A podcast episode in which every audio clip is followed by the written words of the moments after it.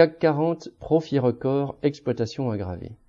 Ces derniers jours, les plus grandes entreprises du pays annoncent les unes après les autres des profits records.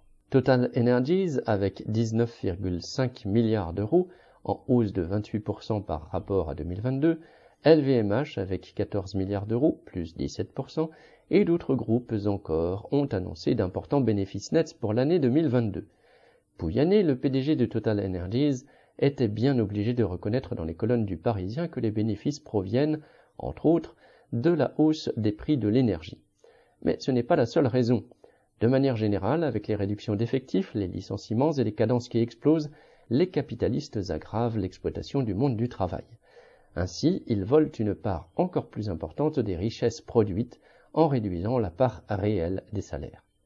Les gros chiffres et les records du CAC 40 représentent bien un transfert croissant et visible des richesses produites par les travailleurs au profit de la classe capitaliste.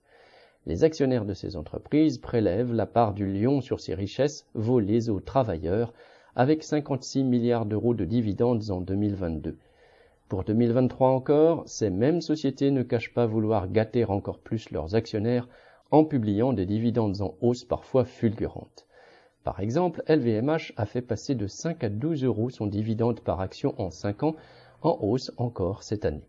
Total Energies verserait environ 10 milliards d'euros de dividendes en 2023, ce qui représente plus que la masse salariale de l'entreprise en 2021.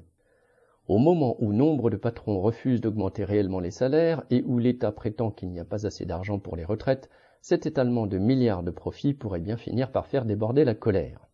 Charles Legoda,